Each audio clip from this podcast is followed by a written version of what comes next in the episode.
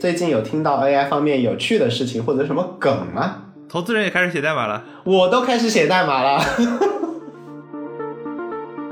我的假设就是说，现在在几个别点这个级别的模型，基本上大家都会开源出来。它类比是那个游戏机，说每一代游戏机你玩到后面，好像觉得那个游戏机的性能在不断的提升，是因为那些游戏厂商在不断的挖掘那个游戏机到底还有哪些东西没有挖出来，哪些性。此时此刻，其实大家都在挖掘 G P G P T 四的潜力嘛。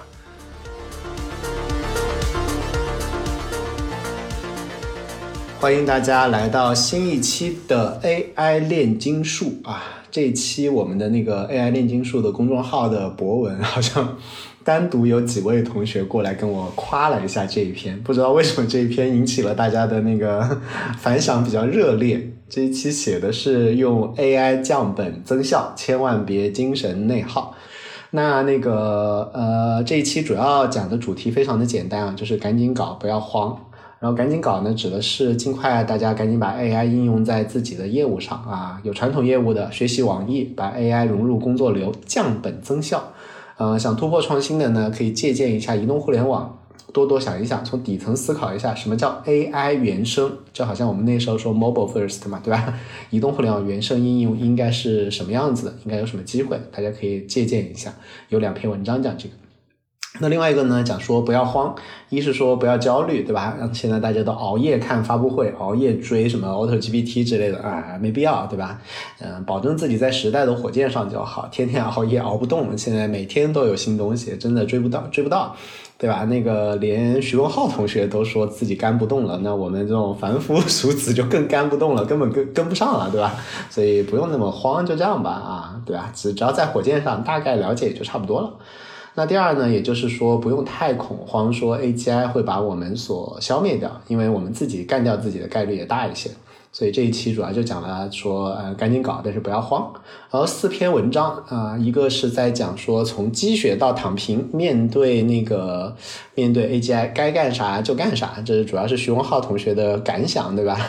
不用担心追不上热点，看我们的公众号，对，从积雪到躺平。不要焦虑，然后网易怎么降本增效？AI 创造的新场景，然后还有徐文浩同学推荐的一篇科幻文章，说，嗯，从外星人还没有到我们这里来推算的话，应该外星人不是被 AI 干掉的，他们是被核弹干掉的，所以我们操心 AI 不如操心自己。那篇文章很扯，但我觉得也算有一定道理吧，因为他的假设是说，如果说。AI 已经能把人类干掉了，那按道理来讲，就是说它能够干成把人类干的人，它应该也会自动探索宇宙，所以它也会慢慢的接触到我们。如果我没有接触到，说明那些智能星球都还没有发明 AI。那按道理来讲不应该这样，对不对？说明啊，大部分星球都是在没有发明 AI 之前，都因为核战争把自己给干掉了。对，这个虽然比较扯，但是。啊，我觉得是个很有意思的观点啊，很有意思的观点。是我们老是担心 AGI，还不如担心我们自己，对吧？我们自己比 AGI 更不靠谱一点，何必呢？OK。而且而且，虽然就是说我们现在看到了个 AGI 的雏形吧，但是真的，你说，我觉得离 AGI 还是有还是有距离的。就是你看到是个对吧，叫 Baby AGI 或者怎么样？因为最近想开始做一些复杂的功能，我在想，哎，我能不能用这种 Auto GPT 啊或者之类的做？想了一下，发现还不太好做。嗯，但我知道很多团队已经在做垂直的了，因为 Auto 它是梦想很大嘛。对。但是垂直的话，就是哪一类问题有专用的方法去解决，以及让他们去看专用数据，这是可以的。对，因为我其实是呃有两个 idea 吧，先贡献出来，但我觉得反正 idea 也不值钱。一个是用垂直 API 写爬虫，写网络爬虫，就是你网络爬虫经常要写那种页面解析的程序嘛。嗯，对吧？就爬就爬虫本身的程序很简单，其实爬虫主要是说怎么写页面解析的程序。那这件事情其实是你是可以交给 AGI 来干的。你就说，哎，我这个页面拿到了，我扔给你看，长这个样子，你对吧？然后你直接帮我把正文提出来，它其实自己也是能做到的。然后，但是但是这个不会很准嘛？你就说，哎，你能不能帮我写个程序，自动把我里面想要的这些字段给解析出来，对吧？然后让他去想这个程序怎么写。是啊，这是一个一个，另外一个是有一些朋友在做量化嘛，那么量化就是量化，经常是需要说用一些常见的套路或者算法去回测嘛，对吧？那你其实一般来讲，原来的做法是，那我现在的一个思路是说，那量化的这个输入数据就是这些字段啊，这些这些这些你不深度的呃 order book 啊，这些 transaction 其实都是有的。你说哎，我有这样一个数据表，然后我有这些字段是这个含义，然后说那有这样一个策略，这个策略是啊，巴拉巴拉巴拉是是要干这些事情，你能不能帮我自动算一下这个东西，以及最终的它的这个呃在回测出来的结果是怎么样？因为它本质上的这个 pipeline 就是整个流程其实是一样的。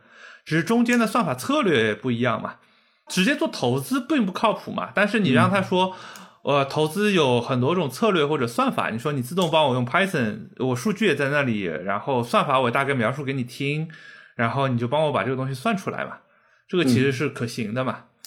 是，然后你讲的第一个场景，其实我们最近就遇到了类似的问题，就是就是我们要要做爬虫嘛，但是爬虫有很多类。我们可能要就就就就有一百种爬虫，但是其实他们在爬一百种类似的东西。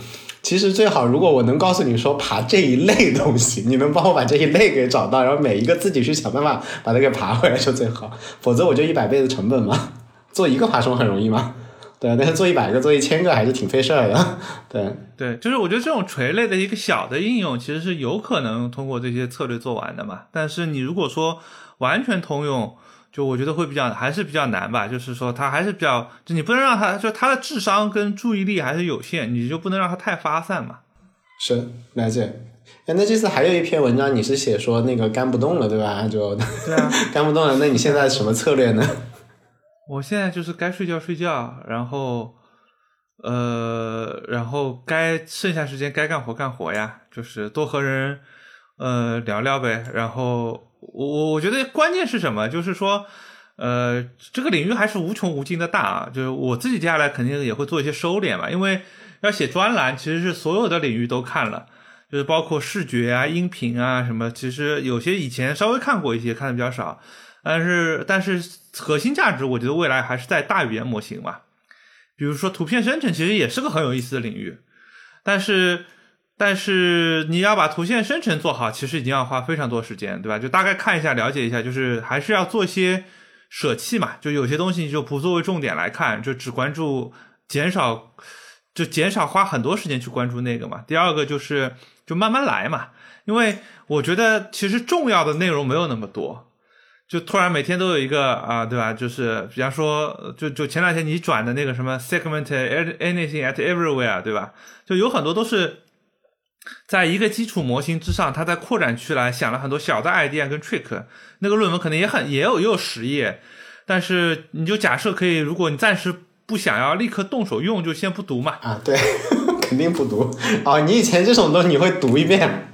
不不不不会都读，至少你会去看一下这种 summary 啊、idea 啊或者怎么样，对吧？而且你，而且写专栏有些牵涉到的东西，比方说我我专栏那个最近在写那个 stable diffusion，虽然我写只写应用，但是你总得把算法整个过程大概看一遍吧，因为你不看，你你也不知道你在讲些啥，对吧？哇，就是你写的东西一定是好扎实啊！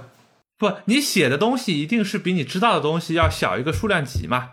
是啊，不然你很难去，就不然你只能写，就是不然你写的这个东西你自己也会露怯的嘛，对吧？是是是，不，你的专栏是我现在看到全网的最扎实的，每一个里面都有代码，太吓人了。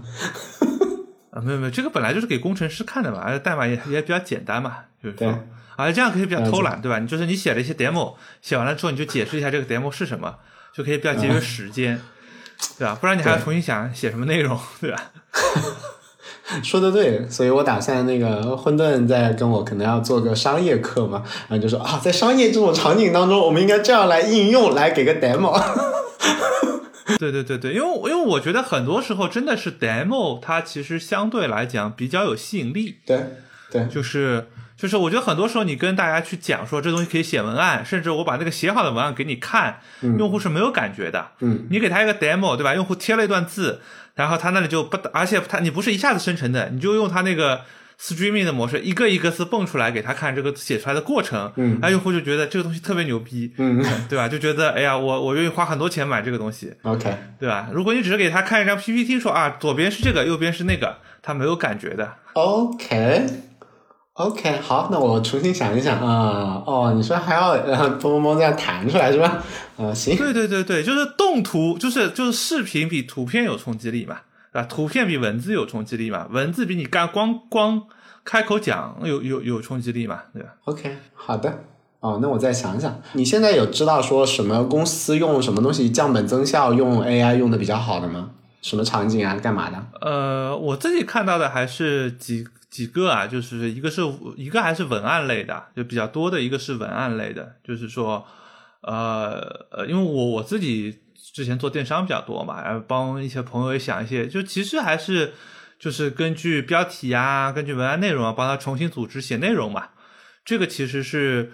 呃，比较有就比较有效的。前两天也看到一些 demo，就是说，但不是我做的了，就其他人做的。就是比如说这种淘宝评论的回评呀，然后这种，对吧？然后这种客服的一部分客服，当然有些我觉得是以前已经有了，比如说智能客服这个东西之前已经有了，现在只是说是把门槛进一步降低了嘛，把门槛进一步降低了嘛，对吧？然后那个。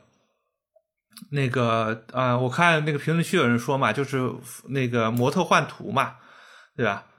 对，然后我也看到一些 demo，但我的确还没有看到说谁说我已经彻底变成这样去用了。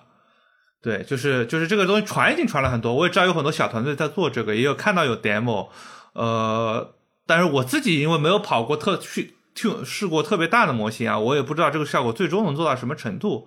啊，我也是在小数据上跑了一下，我觉得，呃，就是还不错，但是可能离最理想的还有差距嘛。对，对对对，所以我我其实不知道它是不是真的能降本增效。第三个就是我现在看到的比较多，也不要比较多的，我我我觉得我自己接下来在试的，我觉得比较多的是让他帮我写一些代码跟写一些 SQL 嘛，就是说，其实还是把就是原来那种比较简单的需求。简单的需求就是，其实你找个普通的工程师，你跟他讲两句话，他半个小时、一个小时也能给你整出来。比如你写个爬虫，写个页面解析，其实你找一个入门级别的爬虫工程师，可能工资就一两万块钱一个月。他其实说这个网站你帮我解析一下，他其实半个小时、一个小时就写解析也就写完了，对吧？或者说你找一个这种数据分析师，你说啊，我只有这些表就有一个 SQL，他可能半个小时、一个小时也写完了。那这个其实是用 AI 来干是特别快的。就是说，你基本上基本上你用 LangChain 已经有的这些东西，简单封装一下，呃，我我觉得就，当然你可能需要调 prompt 啊，或者你要看可能原来你的数据表的名啊、结构啊、注释啊不全，要去补这些东西，或者说你要去调一些流程，但是这个东西做完之后是能做到就是可用的，就是能做到可用的，而且可用就是说你可能花一天、花一两几天时间做了，带来的效果是说本来。呃，你经常要这种半个小时、半个小时的工作，现在都是你找个业务人员跟他大概讲一下这个事情就 OK 了。是我，你刚说到文案的话，我们其实也帮那个，比如说，嗯，营销公司做了一些那个 demo MVP，然后挺吃惊的，就是在我的理解里面，因为这个东西对于他们降本增效太明显了，我的理解里面以为他们已经用起来了，但是我们展示给他们的 demo 的时候。对方还挺震惊的，觉得说啊，然后我就觉得嗯，是这样的，就就是我们说了嘛，就信息其实就是信息差还是很大的，就是我自己接触完，我觉得信息差还是很大的。就是说我前两天是看谁呀？看那个原来经纬庄明浩，他说他在那个他他在极客上写嘛，他说他去开这种会议分享，说让现场举手，说有百分之六十的人还没有用过 Chat GPT。就他去开这种类似于 AI 的分享的这个情况下，所以我觉得信息差还是挺大的。嗯，了了解。哎，有人问你刚刚说的那种指挥别人指挥那个写写爬虫程序，是不是需要这个人自己懂爬虫程序，他才能指挥 GPT 写？不，不用，不用。我的我的目标就是做出一个不需要的。OK，那就好。对，我的目标只是说，你说，哎，我有这个，就是你只要给我个例子，比如说，我说我有这么个页面，然后说，你看这个。说我想往里面爬哪些字段，比如说我给你个示例，比如说这个页面里我爬出来就是这么个东西，然后说你能不能帮我自动写个程序把这些东西都给爬出来，用用用类似这样的方式啊，就是说并不需要说他会写爬虫，就是只要能举一个例子就好了。我希望是只要能举一个例子就好了。我我我，当然我还没有动手干这个事情，但我想了一下，我觉得是能做到的。哎，那你是怎么让他读那个页面呢？你就让他直接把那个页面拿下来呀，就打就让他自己就 request 把整个页面给哦，拿让下来。他哦，让他写个程序去拿，他自己不拿不到。对这个当中肯定还是需要我来写程序的，，OK，呃这个东西肯定还是需要我来写程序，还需要我写一个程序，它能干这个事情。但是这个程序写完了之后，我的假设是，呃，比如在垂直领域，假设我想爬电商，对不对？我只要是网页类的，我的假设是它都能爬下来。对，了解了。OK，哦，所以你在做这个东西，好，到时候 你这个东西我们我们来买一份。OK，我我我计划想要做这个东西，我还没有做，因为我们我因为我我的假设是未来这个过程中，就是怎么怎么讲呢？就是第一个，我觉得未来你不管做大模型还是做应用，你肯定是有大量数据采集的需求，对吧？然后那个，那么采集数据原来是个体力活嘛，哎，你这个真的很广泛需求，我们都有这个需求。通用的搜索引擎，但是会有很多垂类的搜搜索引擎，对，本质上是这个这个，特别是这种什么电商呀，什么这个，比方说采集金融数据呀，采集这种东西，你其实就是那个页面，你要一把一些字段爬下来嘛，就每个网站一个人都要爬。那么能不能把它做成一个一个通用的 AI 自动写爬虫的这么一个东西？那 AI 原生的产品，你觉得会有什么？应该有不什么不一样的思考这件事情的方式吗？就好像刘擎以前投资快手的时候，他想的就是说，那大屏幕就很适合放视频嘛。然后手机上有一个摄像头嘛，那以前大量的人用的是台式机，上面是没有带摄像头的。那反正这个这个软件把这两个东西给用上了，那那那，首先我们就要考虑这种软件，这叫原生啊，对。那那你会怎么考虑这边有没有什么呃机会是我们原来看不到的，对吧？我我觉得这个机会其实现在就目前的趋势，大家能看到的是那个 generative agent 嘛，就斯坦福小镇的那个，就是包括 Auto GPT 本质上都叫都你都称称之为一个自发能行动的 agent，对吧？就是回回到以前，就是我们看到的个人助理嘛。所以你觉得 generative agent 它是一个原生就很很牛逼的一个东事情？对，它相当于一个你叫智能体，对不对？现在它国内翻译有有些地方翻译它叫智能体，对吧？有有些叫 agent，反正有些就就用原文叫 agent，因为 agent 本质上是说我们真的有一个 AI，你也不知道它是怎么想怎么干的，但是它自发的能根据你设定的一些人设也好、目标也好去行动嘛。那么这个是过去的所有的这个这个过去互联网、移动互联网里都不存在的这么个东西。对吧？所以现在有人做这个，有人做什么？有人做又觉得这个可以拿来做游戏。那前两天不还有人做了个这个吗？说里面做了个社交网络，这里面的所有的社交网络里的每一个人都是 AI，对我看到了，太扯了，什么鬼？对不对？不，我觉得这非常靠谱啊。对，是，嗯。我我我们我们在我在做的一个一个小小工具的话，最后出来有可能长得有点有点像，不过我们是从一个很正道的方向往这个方向想的，但是想一想，好像出来之后感觉上跟它会有点有点类似。对，这这这个我觉得是就是从大语言模型来讲，这个是最原生的嘛，这个是跟原来最不一样的一个地方嘛，是是，对吧？哦，啊，就是他他他他里面每个人都能说，都有给他有个人设，给自己有个图片，对吧？不仅他会发文字和别人互动，还会发自拍照片。但是这个就是纯 AI 互动不不一定非常合理，但是一个 AI 跟人类混杂的社会，我觉得是比较合理的。对，因为纯 AI 互动，就人为什么要去看呢？但是人跟 AI 混杂的这么一个，我觉得是合理的呀。是是是。其实，嗯，对，人类其实也早就存生活在这种混杂的世界里面了。你去很多的美女的那个 A P P 里面，其实很多美女也是假的嘛，只是之前不一定是不一定可能是抠脚大汉啊，不一定是 A I 嘛。第第一个问题，最近有听到 A I 方面有趣的事情或者什么梗吗？投资人也开始写代码了，我都开始写代码了，我都我都写了个五子棋了。啊，有个投资人朋友，他们已经开始自己找了个人，然后开始他们开始写这个类似于一个 Auto GPT，呃，一类似于这个斯坦福 Generative Agent 的那、啊。那个那个那个开源项目然后我还帮他转了，OK，对我还帮他转了。啊，我觉得哎呀，这太太大家实在是就是太兴奋了，是。太激动了。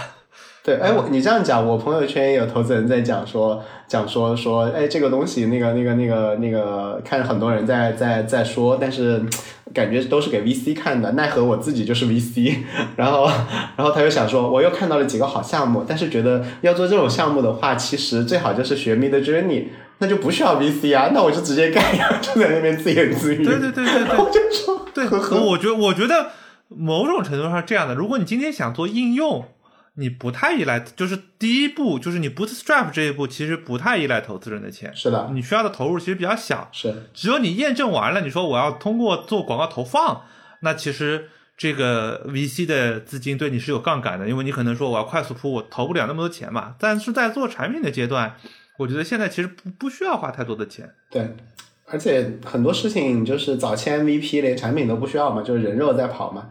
严严磊小朋友也在帮我测几几个不同的 MVP，跟不同的合作方，无非也就是人肉加上加上用 GPT 四嘛，就搞定了。OK，所以投资人开始写代码是好玩的。没有，就是我是觉得说这有一句话没错，就比如说，我觉得 GPT 四已经有很强的可用性了，可以干很多事情了。就比如说我们刚才说的，用它来写量化算法，用它来写这个爬虫，我觉得都是可以做的。就是我这人比较懒嘛，就是动手比较慢，特别是有别的作业要交的时候，我就会倾向于先把作业交了。我再分享一个，我就最近用了一个用法 GPT 四，然后对我帮助还挺大的，就是。呃，我以前一直是让他给我东西嘛，我现在不是让他给我东西，我是让他问我东西。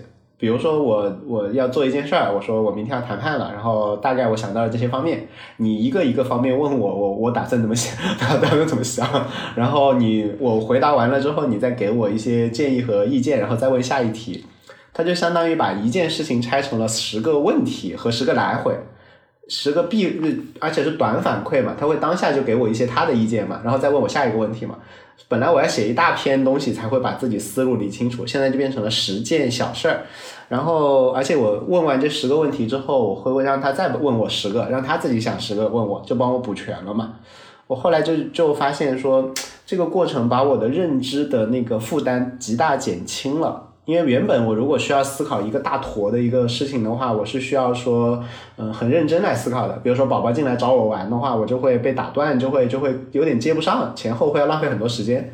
但是我发现让他来搞的这事儿的话，我可以一边跟宝宝聊天，一边回答问题，就有点像是，如果是我脑子里面，比如说去一个新的地方，我是把地图背下来的话，我开车这样聚精会神开。但是如果是地图导航说哦前方路口右转，我就跟着就右转就完了，我就不需要操心全局了，我只需要操心当下的一个问题，这样子我的认知负担顿时就降低了，然后我就哎觉得哎这招蛮有用的，我现在就都在用这招在工作。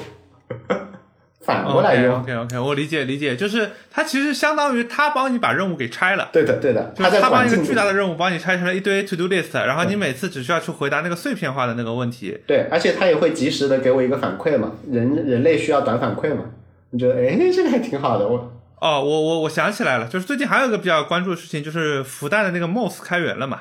对对对，那个就是我看很多人说，就是这这个 MOS 开源，其实主要的我觉得是说它给了我代码还没有看，还没有怎么看，但是我看那个付瑶，就是之前说那个哎我也是看付瑶说 MOS 很好，对对对，然后我看大家看了一下他的具体的评价，我理解是 MOS 多做了这样几个事情，一个是我们之前都是没有做，之前的开源的模型或者代码都是没有做 AI safety 这个事情的，就他做了，OK 对吧？第二个是他也做了一系列的这种工具，就是说，呃，这个我觉得就就可能就是这两点有比较大的差别，其他的其实虽然它开源了，但是因为之前 DeepSpeed Chat 也开源了嘛，所以那个像那些强化学习的东西本来就已经有了，然后那些微调啊什么的，本来就是市场上已经泛滥了嘛，对吧？就是说倒是没有什么特别，但是我觉得它是补齐了工具链跟这个 safety 这两块，我觉得就晚点可能想去看一下，就是那个东西它是怎么做的，这个也算是开源，我觉得有一些进展吧。啊，另外是前两天哪一家呀？我忘了哪一家又开源了一个就是写代码的呃小模型，大概几十亿参数的，就可以写代码，就不是不是亚马逊，不是亚马逊，是另外一家开源了一个几十亿的写代码的这个小模型。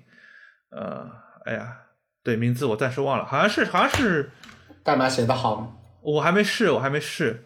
对，就是所以我的假设就是说，现在在几十个 billion 这个呃，就几个 billion 这个级别的模型，应该是比较容易，就是基本上大家都会开源出来。那大的模型现在主要还是计算资源不够嘛。刚刚刚好前面还有一个同学问说，那个呃，觉得这个增长就是因为 GPT 的发展很快嘛，说会不会线性就是就很快的发展嘛？我倒是这这两天看了戴雨森的一个观点，觉得挺有意思的。就雨森他说那个。就是我们现在看到的看到的 GPT 其实是劣化的嘛，就变糟了嘛。你去看那个，你去看那个微软那个演讲，也发 会发现它原本那个好像更厉害一点，然后给我们的是比较差的，是为了为了把它调到说要要要乖嘛，因为要要要它变乖的过程，这样它变傻了嘛。这个正好就跟教孩子一样，对吧？教的太乖就容易变傻，是吧？对对对，所以我们我我们家是完全不要求他乖的，我们家觉得他自己对自己的评价就是又乖又皮。什么时候乖？在幼儿园。比较乖，在家里皮 行，就教乖了之后，他就劣化了嘛。然后他类做了一个类比，我觉得挺有意思。就光靠这个类比，觉得还有一段时间的增长，哪怕 GPT 五真的没有做或者做不出来，就它类比是那个游戏机。说每一代游戏机你玩到后面，好像觉得那个游戏机的性能在不断的提升，是因为那些游戏厂商在不断的挖掘那个游戏机到底还有哪些东西没有挖出来，哪些性能。对，那，我我本来我觉得此此时此刻也是这样呀，此时此刻其实大家都在挖掘 G P G P T 四的潜力嘛。对的，对吧？就是 Auto G P T 也好，Generative Agent 也好，都是尝试在挖掘 G P T 的潜力嘛，对吧？所所谓的 Prompt Engineer 本质上也是在尝试用各种方法来那个挖掘 G P T 的潜力嘛，对。啊，我想起来上次看到一个什么有意思的东西了，就是这个可能不是个新闻啊，是个旧闻，就是他们怎么怎么就是从模型中去挖掘一些潜力出来，就是说这个还不是指他们是这样干的，他们说他们是用那个一堆 prompt 不是生成很多图片嘛，对不对？嗯嗯。你以前你记得这 Midjourney 当中生成的或者 Stable Diffusion 它生成图片，比如说你说哎我要一个标牌上要写个比方说。Deep Learning 或者写个什么东西，写个 bird，它那是会是一段段乱的字符串。对。然后呢，他会发现说写不出来，但是你把那段乱的字符串作为 prompt 打进去，他就会比如说你说好，他说在标牌上写个 bird，然后他其实乱字符串，你把那个字乱字符串作为 prompt 打进去，他就会给你画出来一个鸟来。啊？对，他。所以他说，这个其实说明就是模型里学了很多，学到了很多东西，其实是说并不在我们自然语言里面出现嘛。然后是是这样的吗？啊，这是真的，这是真的，这是真的，这是真的，这是这这个原理上也可以理解啊，因为模型学的是不是单个单词嘛，学的很多是 subword 嘛，就是把单词切成一个词根词缀嘛，然后他可能觉得这些词根词缀拼在一起就有一个特定的意思。啊，等一等，那个标牌上那些乱码你是怎么打出来的呢？请问？不是乱码，它有些就是有有有一些版本，它是会学出来，就是里面就是英文字符，但是跟你要打的那个单词不一样。了解。比如说，它不叫你说要学 deep learning，它学的比如说 D I P D E P D E I P，比如说不是把 E 换成 I，是是。然后它或者说你说对吧？或者你说哎两个鸟在聊天，它就会叭会打一堆奇怪的字，然后就是说就是这个就是说。同样的，他觉得通过这个可以绕过，就是很多模型的 safety check，啊，就是我用那个 prompt 能够生成一些你不会去，你觉得这个 prompt 我不需要过滤，然后它会生成一个你过滤不了的这个图片嘛？就是说，这个就是为什么说到这个，就是说你说在挖掘模型的潜力，就他们还有人去研究说，让 ChatGPT 把一段文本 encode 成一段人看不了的字符串，但是用这段字符串和那段文本作为 prompt 输入得到出来的。内容是差不多的，这样就可以缩短我输入的 prompt 的这个啊长度，不占 token。对，啊对，反正有很多很神奇的，就是有很多很神奇的这种奇，就是你不知道它有什么用。对对对，了解。我顺着那个那个进化来聊，就是因为 G GPT 四已经看起来很牛逼了嘛，那对，然后我的感觉是它其实它已经具备智力去评判自己出来的东西好不好了。那如果这个角度，他他他岂不是能够自己教自己？应该可以自己自己来监督学习。左脚踩右脚是吧？左脚踩右脚对吧？左脚踩右脚啊！我完全我我觉得理论上他应该可以自己来训练自己的呀，对吧？提供更多的，然后你出来说，哎，这个不够好，然后他再重新出一个不拉不拉这种。现在有些模型我听说已经是用 GPT 在帮他们训练了。呃，对，这个是很正常的嘛。这个就是说我用一个 GPT 四。训练一个我现在只有 GPT 二点五的水水平的模型，帮助它提升到 GPT 三点五嘛。但我觉得左脚踩右脚这个逻辑，从底层原理的逻辑上讲，其实是讲不通的嘛。OK，那从底层原理的角度来讲，就是说你这个模型就是这样的，它包蕴含的这个，对吧？你从商或者信息量的角度，就是这么多信息量，你用生成的模型再去 tune 它，其实只是在它我内部往某个方向调而已，并没有办法跨出新的一步吧？对啊，就是就是你还是在分布内，你在分布内可以生成更多的样本，但只是也只是强化了在这个特定的分布或者这个特定数据上的这个这个性能。你其实因为我觉得所谓的模型能力增强，是说它的泛化能力增强嘛，是就是现在模型厉害，是因为你觉得它什么都知道，而且它能推理，就是它泛化能力强。我觉得你要说这个模型能力提升，一定是说它有更强的泛化能力或者更深的推理能力，对而不能是说说，而不是说我用现有的泛化能力再有一个数据进去训练，再调一下，它的泛化能力并没有增强嘛，对吧？就是换句话说，智商不是做题熟练度，对吧？就是你解方程解了一百道，又练了一道，然后你说啊，我更熟练了一点，但是你的能力没有增强，你只有解了一学了一种新的方式，你的能力才增强嘛。是。哎，那个我听了一个那个 Greg 的那个 演讲，觉得很搞笑，就是他讲泛化能力的时候举了个例子，他说你现在去测那个 GPT 四，说你会发现它四十位的加法运算都是对的，但是它四十位加三十五位运算一定是错的，就说它莫名其妙的泛化出了，就是它对于数学有一定的理解了，但是他又。就非常莫名其妙的，他就是比如说要泛化，比如说要泛化这么大的话，他现在泛化做了这么一坨，四十四十位的加法居然是对的，这是一件很诡异的事情。四十位加三十五位的加法又一定会算错，几乎你就觉得嗯，呃，怎么产生的这种这种奇奇怪怪的这种泛化，就好有意思。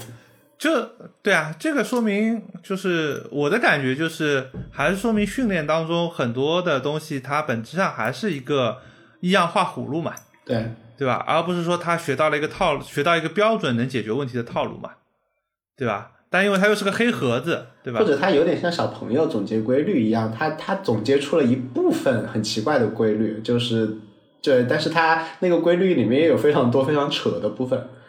像小朋友可能他就觉得，比如说他小时候肯定都知道说就是三加四，他会数手手指头嘛。但是你在同时把他的手指头就在这里的时候，你问他四加三，他要重新要一定要这边四这边三嘛，对吧？他才能够数出来。就就明明你会让你反过来看不就行了吗？但是他就没有泛化到这一步。对，了解。那下面还有同学问说，没有编码技能可以学会 fine tune 吗？fine tune 不需要编码技能，fine tune 只这 fine tune 你去看一下文档上，大概就一行脚本就可以，一两行脚本吧。你只需要有想办法搞搞到数据。看官方文档上，如果你用我们假设你用的是 OpenAI 的那个 GPT 模型的那个 fine tune，它基本上就三行代码吧，就三行命令行脚本，你执行一下就能 fine tune 了。嗯，给普通人点建议，就是建议赶紧用起来，然后用用完的过程当中，赶紧在朋友圈吆喝一下，说你会用，对吧？你各种软件都会用，你还结合了你们行业在会用，那说不定就会有些人来找你，对吧？找你的话，那这个时候你再再看下一步该怎么走。对我觉得，我觉得普通人最好就是赶紧把这些东西都用起来，然后假装成你们行业的这方面的小能手，那这个时候说不定就有一些别的机会会冒出来，具体什么机会就不知道。对。对，你就当是安利嘛，就是你到处安利，一边自己用，一边到处安利就好了。啊，New Bing 说是接入的 GPT 四，但是高频使用下来，对我反正用 New Bing 没有一次好体验的，对，所以嗯，我我我反正也觉得说它它可能是单独调了一下，它把它调到了一个非常诡异的方向上，它每次给我回答我觉得都很奇怪。不完全是我，我觉得其实是我我有一个推测啊，我有个推测，就第一个是 New Bin 它不是裸的 ChatGPT 嘛，它都是先搜索，然后把搜索结果套进来，然后用一个 prompt 把再把这个东西回答出来。那么我觉得这个更有可能是第一个是说有很多问题你裸的回答其实它是能回答对的，但是 Bing 的这个 search engine 可能做的不够好，就它有很多该索引到的，比如排名靠前的内容的质量不高。导致他用那个内容里的东西拿出来回答你，可能效果不是很好。他就算是不裸的回答，他也回答的很差，明显的差。我的回答也回答的很差，是吧？啊，那就不知道他怎么调的了。但反正他跟那个他不是，他是说是不是这个 ChatGPT 四里的那个 GPT 四模型嘛？是一个更老版本的 GPT 四模型嘛？据说是一个。了解。